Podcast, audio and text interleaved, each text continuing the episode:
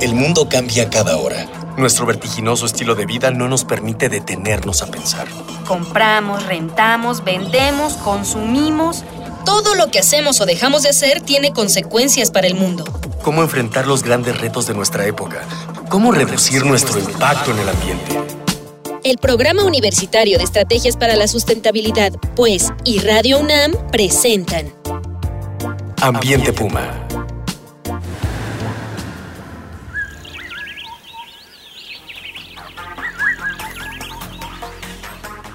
Hola, ¿qué tal? Soy Mireya Imas, directora del Programa Universitario de Estrategias para la Sustentabilidad de la UNAM y le doy, como siempre, la más cordial bienvenida a este su programa Ambiente Puma, Voces, Ideas y Acciones Sustentables. En la emisión anterior estábamos escuchando y platicando sobre la Casa del Lago. Escuchamos un poquito la historia de este espacio y las actividades que ahí se desarrollan. También empezamos a entrar en materia con el tema de los pormenores del proyecto Arte más Medio Ambiente, que se está llevando a cabo en este espacio, en la Casa del Lago. Y bueno, pues de eso vamos a seguir platicando el día de hoy y para ello nos acompaña nuevamente en cabina Julieta Jiménez Cacho. Ella es la directora de la Casa del Lago de la UNAM allá en Chapultepec. Julieta, muchísimas gracias por estar con nosotros. Muchas gracias por recibirme de nuevo. Nombre, un placer. Y bueno, estos 15 minutos se van volando. Así es que vamos a pisar el acelerador. Y antes, como siempre, vamos a darle voz a nuestras jóvenes y jóvenes. Y vamos a escuchar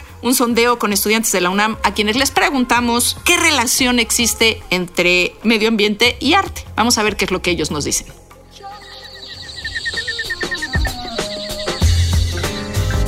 En tu opinión, ¿qué relación existe entre medio ambiente y arte? El arte como una, como una representación de, lo que el ser humano eh, piensa sobre su entorno y cómo es que modifica el medio ambiente para humanizarlo. O sea, para, más bien como para plasmarse en sus obras sin importar como tanto el entorno en el que se encuentran, sino más bien modificarlo para transmitir sus ideas. En tu opinión, ¿qué relación existe entre medio ambiente y arte? Todos los recursos de lo que sea se obtienen pues de la naturaleza, ¿no? Y del medio ambiente. Entonces, pues la relación del arte siempre ha existido así con la naturaleza, o sea, cómo sacaban la pintura de las plantas, etcétera. Ya se usan materiales sintéticos o digitales, pero siempre se ha intentado dominar la naturaleza en pos de una expresión humana. En tu opinión, ¿qué relación existe entre medio ambiente y arte? Creo que medio ambiente también podría ser donde se está desenvolviendo la sociedad, donde se están desenvolviendo los individuos y en este sentido, bueno, sería una relación pues intrínseca entre el medio social, por así decirlo también, y el arte. Pero en cuanto al, al tema ecologista, me parece que el arte ha fungido siempre, o muchas veces, como un reflejo de la naturaleza. O sea, el arte es como imitar lo que está allá, pero darle una connotación humana.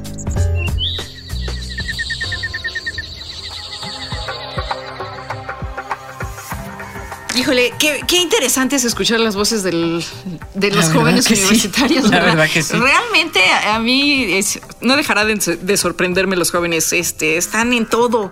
¿No? Sí, qué bien, qué bien. Qué, bueno. Cuéntanos, cuéntanos, este, ¿cuál es el público que va a la Casa del Lago? Bueno, la verdad es un público muy heterogéneo porque estamos en el bosque de Chapultepec. Entonces, según las actividades, bueno, pues hay, distintos públicos. Hay gente que va directamente a, algo específico, a un concierto o a una exposición o al espacio sonoro, que tenemos un espacio sonoro fantástico, a la entrada al jardín, una instalación de ocho bocinas en donde se ponen intervenciones sonoras y las cambiamos una vez al mes. La verdad es que en 15 minutos ya es imposible hablar de, sobre todo en la casa del lago. No, bueno, pero sí, hagamos, ah, estiremos los 15 estiremos minutos. Los 15 minutos. venga, venga, venga. Bueno, mira, eh, creo que la, semana pasada o el programa pasado nos quedamos en, hablando sobre la exposición del ocio. Así es. Continuidad de esa exposición es una que está ahorita, que es oficios e instintos. Se llama Una rosa tiene forma de una rosa. Y de nueva cuenta, el curador Víctor Palacios reúne a artistas y ahora están trabajando con madera. Son varios artistas y en el mismo espacio que comentaba yo sobre el ocio que hicieron de manera colectiva, están haciendo distintos trabajos y en esta ocasión cambia cada semana, porque trabajan cada semana. ¿Y qué, qué días son los que trabajan? Trabajan los martes, la Casa del Lago está cerrada lunes y martes, entonces cada miércoles puedes llegar a ver algo diferente e incluso están invitando a otros artistas. Esta exposición empezó en marzo y se va a llevar hasta el mes de enero. ¿No? Es una exposición que va a durar eh, hasta Pues sí, final, porque es una final exposición que cambia cada semana. O sea, realmente es muy, muy, se mueve mucho, ¿no? Es muy activa. Exactamente. Entonces, bueno, pues es, es- está súper interesante.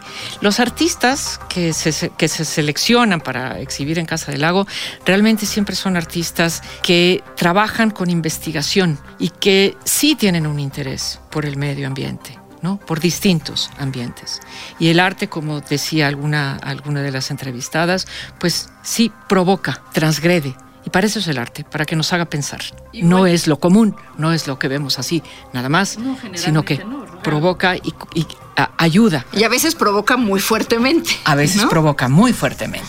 Sí, no, hay veces que uno dice, ay, esto me gusta, y hay veces que dices, ay, caray, ¿y esto qué? Y empieza, empieza ese diálogo contigo mismo y con lo que estás viendo. Y eso es lo ¿no? interesante, Y eso es, ¿no? y eso es el, el Y tema. si quieren visitar la Casa del Lago, van a ver que las cédulas de las exposiciones tienen una escritura que no se puede leer. Es una pieza de Carlos A. Morales, es una tipografía abstracta que empezó en marzo y que hemos decidido, en marzo empezó en toda la Casa del Lago, incluso en los botes de basura, pero ahora hemos decidido dejarla en las salas de exposición. ¿Cuál es el, o sea, esta tipografía abstracta, qué es lo que busca o qué, cuál es el mensaje o qué está detrás de esta idea? Lo que busca es reflexionar sobre lo escrito, la comunicación escrita, pero también sobre si no tienes esa comunicación escrita, cómo te comunicas, cómo te enfrentas a las cosas, si tú no tienes una lectura. Entonces, ahora tuvimos un tiempo, la cartelera completa, incluso el cine, la música y tal, con esta tipografía que nadie podía leer y se sorprende enormemente. Sí, ahora nos acaba de pasar. Le dimos a un par de investigadoras que estaban aquí en la entrada la tipografía y digo las carteleras y se quedaron totalmente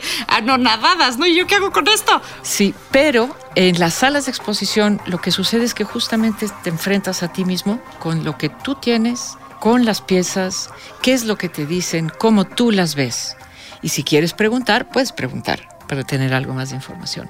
Pero es una cosa súper interesante lo que ha sucedido con, con la gente a raíz de no contar con, con algo escrito. Hay mucha gente que, es- que se ha enojado en este, en este periodo, pero eh, mucha Bueno, más gente... como decía un famoso cómic del periódico, ¿no? Nunca falta alguien así. Bueno, es que es que sí es muy retador, ¿no? La verdad no te que sí. permitan. Dice, sí, ¿a mí por qué me lo dan en árabe? Exactamente. Porque tiene un poco, parece un poco como si fuera, sí. ¿no? Este, ¿cuál es, cuál, cómo, cómo reciben ustedes retroalimentación del público? Mira, eh, hacemos algunas encuestas. También tenemos un grupo de mediadores que están en las exposiciones y ahí con, con eso pues obtenemos información. Hemos hecho, el año pasado hicimos algún un estudio un poquito más, más profundo y nos dio algunos datos sobre cómo se enfrenta la gente al arte contemporáneo. También tenemos unos cuadernos de, de- comentarios en cada una de las salas. Y bueno, también pues yo estoy en muchísimos de los eventos, no puedo ir a, a todos, pero sí estoy en muchos y sí hay un contacto bastante directo con la gente. ¿Y cómo está respondiendo la gente a esta exposición de arte más medio ambiente? Bueno, como, como son muy diversas y llevamos ya cuatro años trabajando con esto, yo pienso que estamos haciendo un trabajo que sí resulta de interés para la gente y se va como consolidando, ¿no? Sí, tenemos todavía mucho que hacer y sí, eh, yo particularmente tengo interés en que lo llevemos a, a un, a un área ya de la sustentabilidad, concretamente del uso de sistemas sustentables y de comportamientos que sean sustentables para el planeta, para la Tierra, ¿no? Entonces, en eso también estamos ¿Cómo te lo trabajando estás hacer- imaginando? A ver, cuéntanos un poquito, un adelanto de lo que podría ser eso. Bueno, mira, eh, hay en, en uno de los edificios de los nuevos, hay un patio interior que hicimos ya un jardín interior que tiene recolección de agua. Entonces eso fue como de lluvia, sí, de agua de lluvia. Eso fue como el primer punto y por supuesto cambiar luminarias por, por eh, de, bajo consumo y ese tipo de cosas. Pero eh, también nos parece muy importante dar a conocer a la gente sobre distintas posibilidades de huertos urbanos y en eso estamos trabajando en este momento. Pero sí quisiera yo vincularme con, con otras áreas de la universidad, con otros institutos y ya hemos platicado, Mirella, de la posibilidad de llevar como, como el que tienen El de jugo de nube que tenemos aquí aquí en, en, Ciudad Universitaria y al que por supuesto le invitamos que venga a tomarse un poquito de agua de lluvia. Es todo un éxito, ¿eh? La verdad es que ha sido muy exitoso ese proyecto y yo creo que podría ser muy interesante que lo pudiéramos replicar en un espacio como Casa del Lago donde tenemos contacto con tanta gente que difícilmente va a llegar aquí al campus CU de la UNAM, ¿no? Entonces vamos a ver, ya lo hemos platicado, pero vamos a ver si lo podemos llevar a cabo. Eso me gustaría muchísimo. Y bueno, va a ser pronto el, Día del Medio Ambiente. Ah, eh, te voy a interrumpir porque quiero que eso nos platiques con calmita y antes me están pidiendo que les recuerde a nuestros radioescuchas que estamos en Twitter, en arroba UNAM Sustentable, en el Face, como siempre, Sustentabilidad UNAM, correo electrónico miguel.rivas arroba sustentabilidad.unam.mx, porque pues recuerde que estamos con sus voces y sus ideas haciendo comunidad. Y ahora sí, dinos qué vamos a hacer el Día Mundial del Medio Ambiente. 5 ah. de junio, no se le olvide. 5 de junio y es domingo, todo el día. Eh, pues la verdad es cuando sí lo tenemos en nuestro calendario, obviamente, y lo primero que dije hace unos meses, vamos a hablarle al pues para ver qué quieren hacer aquí con nosotros. Y bueno, vamos a tener muchas actividades, empezando justamente con la, con la que ustedes nos van, nos van a llevar. Se va, va a haber un taller, le hemos puesto que es Lucha Salvajemente. Le han puesto ustedes a este taller, Lucha Salvajemente por la Vida, porque el Día del Medio Ambiente está dedicado a la flora y la fauna silvestre, justamente para evitar todo el, tráfico, de, especies. Entonces, bueno, vamos a tener este taller que nos informarán justamente lo que sucede, esta situación del mercado. Del mercado ilegal de especies que pueden ser animales, pero también pueden ser vegetales. Y bueno, pues en México hay un grave problema de tráfico de especies. Este, somos un país, uno de los países más diversos del planeta y pues uno de nuestros, de nuestros pecados es que comerciamos de manera ilegal con especies que son muy valiosas en sus territorios de origen, pero que pues se vuelve un problema cuando empezamos a mercar con ellas, a hacer dinero, dinero fácil, destruyendo su, los hábitats donde ellas viven y desarraigando totalmente a estos, ya sean especies animales o vegetales. Y aquí quiero hacer un, un pequeño comercial. Les recuerdo que aquí en el Jardín Botánico de la UNAM, usted puede volverse una mamá o un papá adoptivo de cactáceas que tenemos nosotros en, bueno, nosotros, la universidad, que tienen en el jardín botánico y que dan en adopción. Bueno, pues eso también se hará en Casa del Lago. Ya ustedes nos lo ofrecieron, hicieron el contacto también con el Jardín Botánico y vamos a poder ofrecer al público también una, una, una cactácea en adopción. Ah, dinos, dinos cómo se puede enterar la gente de lo que está ocurriendo en Casa del Lago. ¿Cuáles son sus datos de contacto? Tenemos una página web que es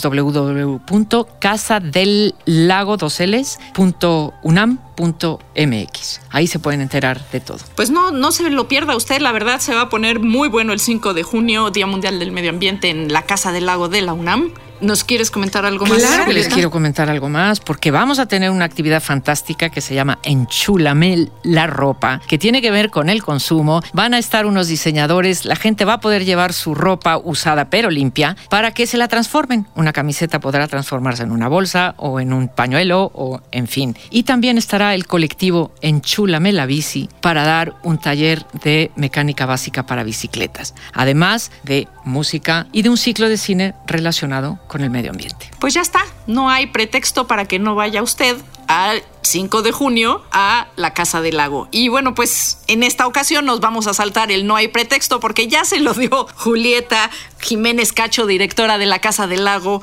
Y bueno, como siempre, concluimos una emisión más eh, de Ambiente Puma y agradezco en este caso la valiosa y muy agradable presencia de Julieta Jiménez Cacho, directora de la Casa del Lago Centro Cultural Universitario.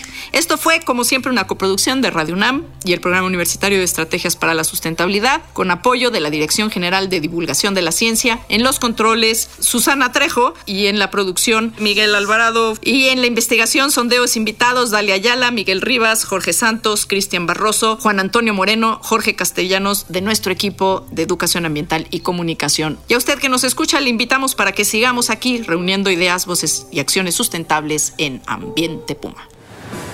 Una pequeña acción. Un cambio de actitud. Nuevos hábitos. Y nuevas formas de entender y relacionarnos con el mundo. Paso a paso. Aportamos un granito de arena. Para construirnos un futuro. El Programa Universitario de Estrategias para la Sustentabilidad, pues, y Radio UNAM presentaron Ambiente Puma.